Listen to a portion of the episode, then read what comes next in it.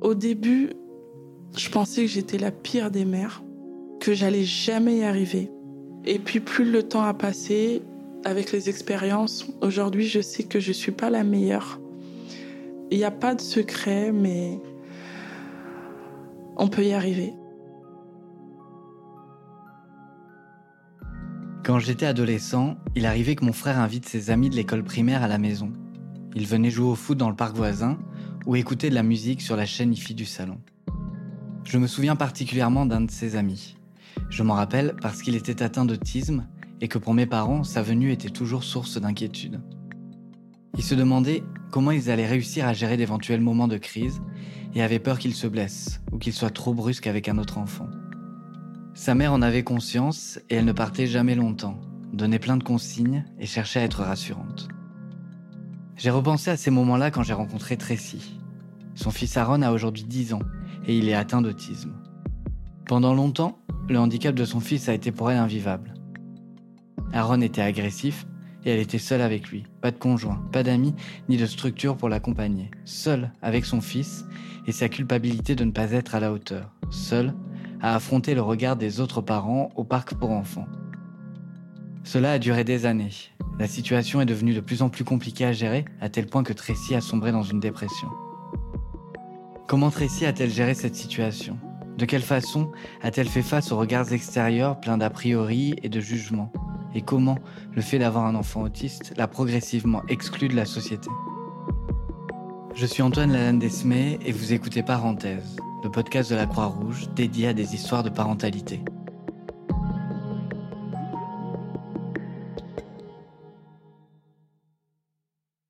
En 2011, j'ai 20 ans. Je suis une jeune femme euh, pleine de vie. Je suis une bonne vivante. J'aime sortir avec des amis. J'aime aller manger au restaurant. Je suis euh, jamais chez moi. Je suis pratiquement toujours dehors. Je vis à Livry-Gargan, dans le 93. Je vis seule depuis euh, l'âge de 17 ans. J'étais à la DAS, on va dire, donc j'ai vécu dans les foyers, familles d'accueil et on est toujours un petit peu solitaire et du coup, euh, quand ma mère a pu euh, me réaccueillir chez elle, ça a été compliqué pour moi de rester chez ma mère. Et du coup, euh, j'ai pris mon envol à 17 ans et aujourd'hui, ben, je vis seule et ça me va très bien. J'ai un style particulier et c'est vrai que souvent, on m'arrête dans la rue sur Paris, Châtelet, soit pour me demander des photos ou pour me dire que je suis bien habillée, parce que j'aime bien les vestes en cuir clouté. J'ai des tatouages et euh, je, me fous du regard des autres. En 2010, j'ai 19 ans et je tombe enceinte. À ce moment-là, pendant ma grossesse, ben, je suis euh, parfois seule. Le père d'Aaron est là, mais pas, pas souvent. La plupart du temps, je suis seule, je fais mes rendez-vous seule, je vais à l'hôpital seule, je fais les échographies toute seule. Et euh, je sais pas quoi faire, mais je décide de... que pour moi, le mieux, c'est d'accoucher. Donc, 2011, euh, euh, je viens d'accoucher et j'aime mon petit garçon. C'est un, un très beau garçon. Euh, après la naissance d'Aaron, ça se passe très très bien. il vient de naître et c'est un petit garçon très jovial, très gentil. Euh, il aime bien s'amuser, il a plein de jouets à la maison, on aime bien aller au parc, euh, on sort en poussette, euh, c'est un petit garçon qui mange super bien, il dort super bien. J'ai rien à dire, il va à la il va pas à la crèche mais il va à la halte garderie et ça se passe super bien. Bon, j'aime toujours sortir, je sors toujours avec mes copines. le week-end, il dort chez mamie et moi, bah, j'aime bien faire la fête avec mes copines. Quand Aaron a trois ans, euh, il est à la crèche et moi, euh, je fais une formation de CAP petite enfance euh, qui me permet de travailler. Je sens un petit retard, mais pour moi, c'est pas grand chose. il parle pas, il a trois ans. Bon, il y a des enfants à trois ans qui parlent pas encore. Euh, je vais voir son pédiatre qui me dit euh, Madame, il y a quand même un souci, votre enfant, il est un peu fuyant. Et moi, j'ai jamais remarqué, puisque avant ça, euh, vraiment, Aaron, jamais, j'aurais jamais pu croire qu'il y avait des signes comme quoi Aaron il est un peu fuyant, il n'est pas attentif. Donc là, son, son, pédiatre me dit que Aaron, faut qu'on regarde les oreilles, peut-être qu'il entend pas bien. Là, je suis en train de me dire que non, je pense qu'il, je pense qu'il en fait un peu trop. J'ai 23 ans et euh, c'est vrai que ça me saoule en fait. De, de, j'ai l'impression qu'ils me, qu'ils me disent ce que je dois faire. Donc à ce moment-là, je vais voir un ORL et on fait des examens. Rien. Aaron n'a pas de problème euh, d'audition. L'année d'après, donc euh, Aaron euh, parle toujours pas et euh, j'ai la chance qu'il soit euh, encore à la crèche. Ils me l'ont gardé un an de plus. Il a presque quatre ans. C'était pas possible d'aller à l'école maternelle vu que Aaron euh, n'est pas propre. Bah là, je suis en train de me dire qu'il y a vraiment quelque chose qui va pas puisqu'il commence à, il change, il change et effectivement, euh, je vois que le mon pédiatre, euh, bah, ce qu'il m'avait dit l'année d'avant, bah c'était pas faux. Je repars voir mon médecin et là il me dit écoutez madame, on va faire des examens plus approfondis à l'hôpital Jean Verdier. Bah là, euh, pour ma famille, euh, ils se disent non, t'inquiète pas, c'est rien, ça arrive. Euh, ma grande sœur, son grand, il a parlé à 4 ans. Donc là, personne se dit que c'est quelque chose de, de grave. Personne se prend la tête, mais moi, je sens qu'il y a quelque chose qui va pas.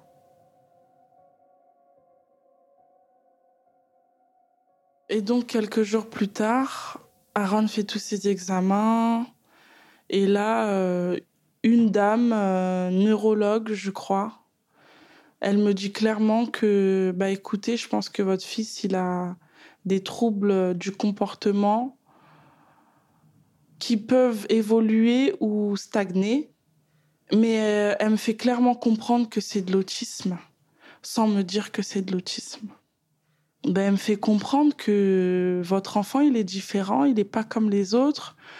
Il a une hypersensibilité, au niveau du cerveau. On voit dans son comportement, on a fait des tests et euh, on peut pas savoir si c'est génétique parce que la science n'a pas encore. Enfin, m'explique plein de choses que moi, euh, ok, j'arrive pas à comprendre tout ce qu'elle me dit, mais la finalité de ça, là, je suis en train de comprendre que mon fils, il est différent, il est pas comme les autres.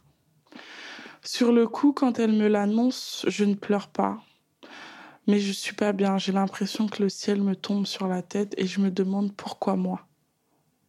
Qu'est-ce qui m'arrive? Pourquoi mon enfant? J'arrive pas à comprendre ce qui est en train de m'arriver et j'ai l'impression que c'est une blague. Là, j'ai vraiment du mal à l'accepter et je me renferme. Euh, je, rentre chez moi et je pleure. Je pleure longtemps. Je m'occupe d'Aaron, il mange, il va au lit, mais mon réflexe à ce moment-là, bah, c'est de boire un verre de vin parce que je me sens pas bien. C'est de finir mon paquet de cigarettes parce que j'ai juste envie d'oublier cette journée horrible. Quelques mois plus tard, Aaron quitte la crèche. Aaron a 4 ans et demi. Là, je suis en train de chercher des structures, je suis en train de batailler, je suis en train d'appeler. Là, je suis dans un moment où, où vraiment ma bataille commence. Le médecin me conseille de me diriger vers le CMP, qui est un centre médico-psychologique, qui pourront m'aider dans ces démarches parce que à ce moment-là, Aaron, il n'a rien, il n'a pas de structure, pas d'école. J'appelle, je prends rendez-vous et on me dit que je suis sur liste d'attente. Je dois attendre un an et demi. Pendant un an et demi, je fais rien. Je reste avec mon enfant à la maison et là, c'est très difficile. Moi, je ne peux plus travailler. Je ne peux plus rien faire parce qu'il n'y a personne qui peut s'occuper de mon enfant à part moi. Ma mère travaille, mes sœurs travaillent et je suis mère célibataire. Donc, je ne peux pas travailler. Je ne peux plus travailler. Je laisse euh, mes activités en stand-by. À ce moment-là, donc, je travaille plus. Je vis avec le RSA. Je vis avec euh, un peu de chômage qui va s'arrêter dans pas longtemps. Je suis en attente de l'AEH de mon fils, donc l'argent euh, pour les handicapés, pour les enfants handicapés. Ça fait deux ans que j'attends. C'est long. Je dois payer un loyer, on doit manger et c'est très difficile. La vie est difficile à ce moment-là. Aaron devient vraiment agressif à partir de 4 ans et demi, 5 ans. là, ça devient vraiment dur parce qu'il me griffe, il me frappe. Et en plus de ça, je, je suis tous les jours enfermée avec mon fils et Aaron régresse beaucoup. Ça se passe de moins en moins bien à la maison. Il pleure beaucoup, il a du mal à dormir et il devient euh, limite agressif et moi aussi. Par exemple, Aaron ne parle pas, donc il a énormément de frustration. Et du coup, je dois me répéter, je dois me répéter, me répéter souvent, souvent. Et là, euh, il supporte pas les choses et il peut balancer son, bol de céréales, euh, prendre à la main, par exemple, le riz qu'il est en train de manger, en mettre partout, balancer le verre d'eau par terre. C'est très difficile pour lui parce qu'il parle pas. Il a du mal à communiquer et moi, j'ai du mal à le comprendre à ce moment-là. Je lui parle, je lui demande, je lui dis qu'est-ce qu'est-ce qui va pas? Et vu qu'il peut pas me répondre, c'est frustrant, c'est compliqué, je on n'arrive pas à communiquer.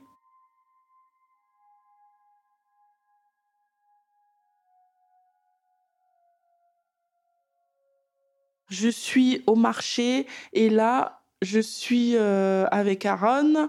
Je vois qu'il y a une personne qui veut parler avec mon fils et là, je dis mon enfant ne parle pas.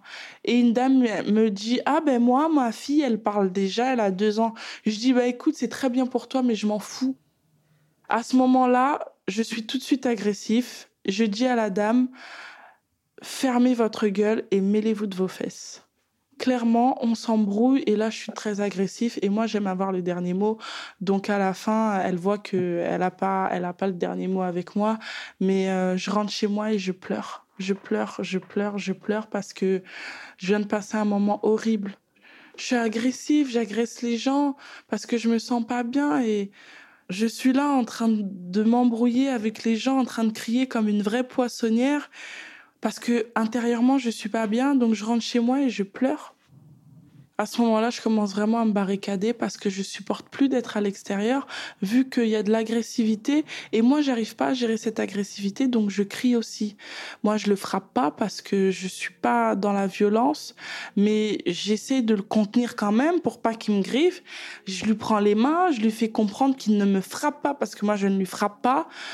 Aaron, il est agressif, que ce soit dans le bus, que ce soit en marchant, que ce soit dans le parc. Donc moi, là, j'en peux plus, je veux plus. Je préfère rester chez moi. Comme ça, au moins, si ma, il me griffe, s'il y a quelque chose qui va pas, je suis chez moi. Personne voit ça.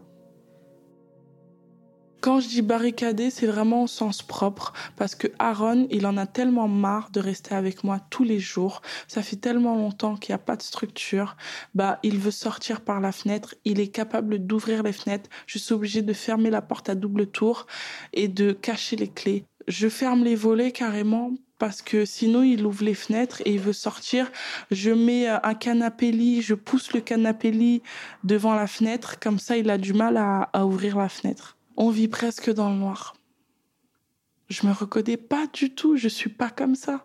Je me sens comme une merde. Je me sens mal. Je sens que je suis horrible, que je suis une mauvaise mère et que je mérite pas d'avoir cet enfant. Et ensuite, quand il s'endort le soir, quand il pleure, parce que quand il y a cette violence, en général, il pleure. Et là, je pleure avec lui. Et c'est très dur. Je me sens mal. Je me sens, j'ai plus envie de vivre. J'ai plus envie de vivre ça. En 2015, Aaron est pris en charge par le CMP 45 minutes par semaine et deux heures à l'école maternelle avec une AVS, aide de vie scolaire. C'est toujours pas assez parce que tout le reste du temps, il est avec moi. C'est de plus en plus dur à la maison. Ça fait plusieurs jours que je dors pas. Il dort pas. 6h30, je m'endors. Et quand je me réveille, je vois que Aaron, il est plus là. Je cherche partout dans la maison, je vois que Aaron n'est plus dans la maison.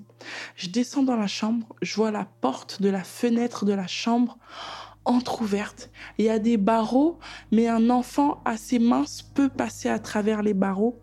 Donc là, je regarde partout. Je dis c'est pas possible. Aaron n'est pas là et je crie, je crie, je crie et je sors. Ma voisine avec qui je m'entends bien me demande qu'est-ce qui se passe? Je lui dis qu'Aaron n'est plus dans la maison et je comprends pas là où il peut être. On sort, on le cherche, regarde dehors si c'est pas fait renverser ou quoi. Je suis en panique, je, je suis en pleurs, je comprends pas. Et là, j'appelle la police. J'explique la situation. Mon fils n'est toujours pas là. Une demi-heure après, on m'appelle. On me dit, Madame, venez chercher votre enfant. Est-ce qu'il est comme si me le décrivent Et là, j'arrive à la police. Ils m'interrogent. Ils me demandent le pourquoi du comment, ce qui s'est passé. Aaron est sorti de chez moi il a pris le chemin du CMP qu'on prend en voiture. Et il y a une dame qui a vu un enfant pieds nus en train de jouer avec une ficelle parce que Aaron aime jouer avec les ficelles. Elle l'a pris et elle l'a amené au commissariat. Aaron, il est habillé avec un jogging et un t-shirt, alors que quand je me suis endormie, il était en slip. Donc, moi qui l'a toujours habillé parce qu'il avait, il avait du mal à s'habiller tout seul, j'ai appris ce jour-là que Aaron savait s'habiller tout seul. Ils m'ont compris, mais ils m'ont laissé un avertissement comme quoi que c'était la dernière fois que ça pouvait plus se reproduire. Donc euh, moi, je comprends tout à fait ce qui est en train de se passer, ce qu'ils sont en train de me dire. Et moi, je suis juste heureuse de retrouver mon fils. Un soulagement, mon fils est vivant, mon fils est là, il va bien. Quelques jours après, on est dans le bus pour aller au CMP. Aujourd'hui, c'est très difficile. Aaron n'est pas bien. Aaron me griffe. Il crie. Tout le monde nous regarde. Comme si nous sommes des télés et là, j'y arrive pas. Je, je, je, suis en pleurs. Je descends du bus tout de suite avec Aaron. C'est pas possible. Je descends une station avant mon arrêt tellement je suis mal. Et en marchant, en allant au CMP, je suis obligée de traîner Aaron parce qu'il veut pas marcher. Je le traîne par la main. Il me griffe. J'arrive enfin au CMP en pleurs. Ils me voient et je leur dis que je peux plus. Là, je suis au bout ça va pas. Donc là, ils se disent, là, il faut qu'il y ait une vraie séparation. Et vu qu'il n'y a pas de place en pédopsychiatrie pour enfants, on va le mettre au moins ce week-end-là en attendant d'avoir une place en pédopsie. La rupture, elle est difficile. Je rentre chez moi je suis pas bien. Euh, là, je suis chez moi seule. Aaron, il est pas là. C'est c'est la première fois et je me sens pas bien. Au bout de du troisième jour, on me propose euh, de reprendre Aaron et euh, de trouver une solution quelques jours après pour qu'il puisse partir en, en vraie hospitalisation, peut-être d'une semaine. Et là, je refuse. Je refuse parce que le week-end où j'étais séparée de lui, j'ai culpabilisé. Ça m'a vraiment fait du mal. Je veux vraiment qu'on trouve une structure pour lui, mais quand il est pas là, je culpabilise, je suis pas bien et j'ai besoin de lui parce que c'est mon enfant, parce que je l'aime. Donc c'est un mélange de sentiments que je peux pas expliquer, mais il est là, il est au fond de moi et à ce moment-là, vraiment, après le fait qu'il s'est enfui de la maison, je me dis aujourd'hui que j'ai pas envie que mon enfant parte dans une hospitalisation loin de moi. Je vais supporter, je vais prendre mon mal en patience, on va attendre ensemble. Je veux pas culpabiliser comme j'ai culpabilisé il y a quelques jours. Non, aujourd'hui, je veux rester avec mon enfant. J'ai vécu loin de ma mère quand j'étais petite et du coup, euh, j'ai pas envie que Aaron vive loin de moi au final. Même si quand il me fait tout ça, j'ai qu'une envie, ben que ça s'arrête. Au fond de moi, j'ai pas envie que mon enfant parte parce que moi je l'ai vécu. J'estime que c'est le rôle d'une mère de s'occuper de son enfant, de pas abandonner, même si c'est difficile. Le lien d'amour qu'il y a entre une mère et son enfant est plus fort que tout ce qui peut arriver autour. Ça m'aide à me dépasser, ça m'aide à voir plus loin que son autisme, que cette difficulté, que le regard des gens, que mes griffures que j'ai sur les mains. Après la séparation, préfère qu'Aaron reste avec moi. Ça va toujours pas. Il y a toujours de l'agressivité. J'ai juste une envie, c'est de boire, c'est de fumer. Je bois tous les jours. Je bois du vin, je bois de la bière. Je bois vraiment tous les jours, tous les jours, tous les jours, tous les jours parce que j'ai l'impression que ça, ça m'aide. Là, je, je me sens bien quand je bois et j'ai pas envie d'arrêter. Ça comble un vide. Quand il dort, euh, je, je, bois et ça me fait vraiment du bien. Du coup, j'ai pas envie de m'arrêter. Du coup, ça dure quelques mois comme ça où ça va pas. Je bois tous les soirs. C'est toujours la même rengaine. Juin 2016, je reçois deux bonnes nouvelles. On me dit qu'Aaron est pris en septembre pour l'HDJ, l'hôpital de jour, et moi, je rentre en formation d'aide-soignante. Donc là, vraiment, je suis super contente. Enfin, enfin, on a une structure, Là, on n'est plus à 2h45 par semaine, on est à trois matinées et une journée entière. Donc vraiment, ça se passe super bien. 2017-2018, je ne peux pas travailler parce que être aide-soignante, c'est des horaires très compliqués et il faut être disponible. Donc j'ai mon diplôme mais je ne peux pas travailler. À ce moment-là, il y a toujours des hauts débats et hum, au CMP, on me dit écoutez madame, on a peut-être une solution pour combler les trous d'Aaron, pour pouvoir avoir du répit pour vous.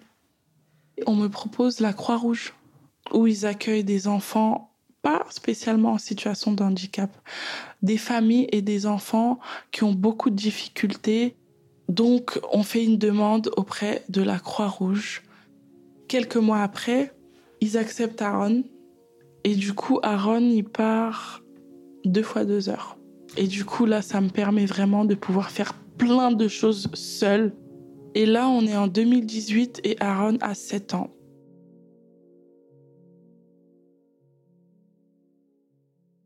Aaron a maintenant plusieurs prises en charge et il y a une intervenante qui vient deux heures par semaine à la maison.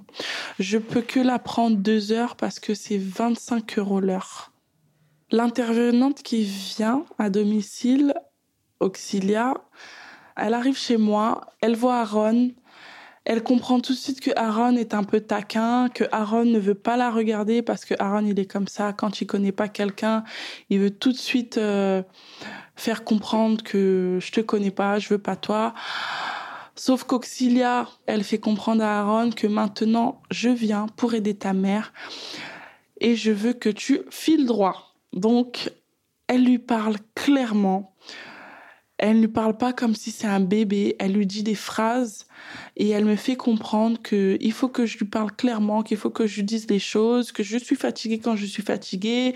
Et euh, elle dit à Aaron que toi et ta mère, vous êtes une équipe, qu'il faut que vous vous entraidez. D'accord. Euh, waouh. Auxilia m'apprend beaucoup. C'est une dame de 50 ans et elle me dit qu'elle a un enfant autiste de 28 ans elle est passée par là, elle connaît mon combat. C'est impressionnant. Je suis émerveillée face à cette dame. Et ensuite, elle m'encourage beaucoup.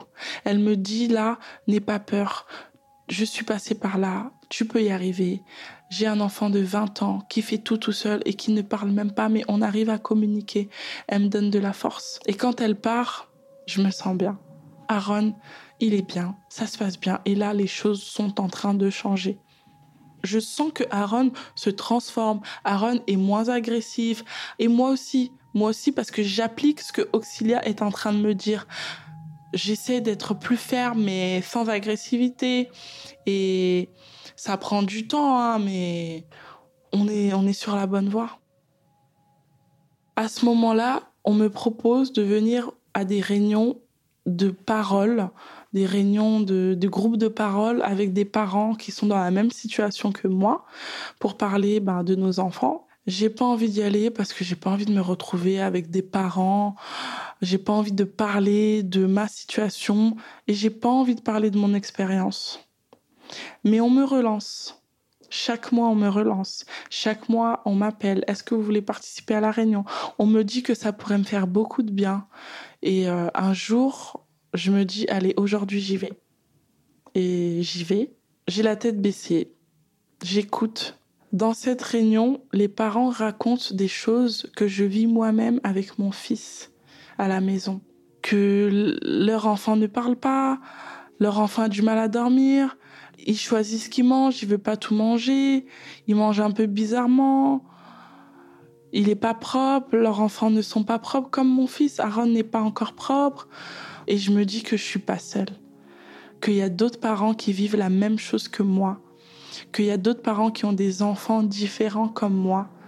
Et ça me fait du bien, ça me soulage. de parler, de, de dire ce qu'on peut ressentir, de mettre des mots sur la frustration, sur euh, ce que vit notre enfant, et même on peut, on peut s'entraider entre nous. C'est magnifique, ça soulage, c'est libérateur surtout.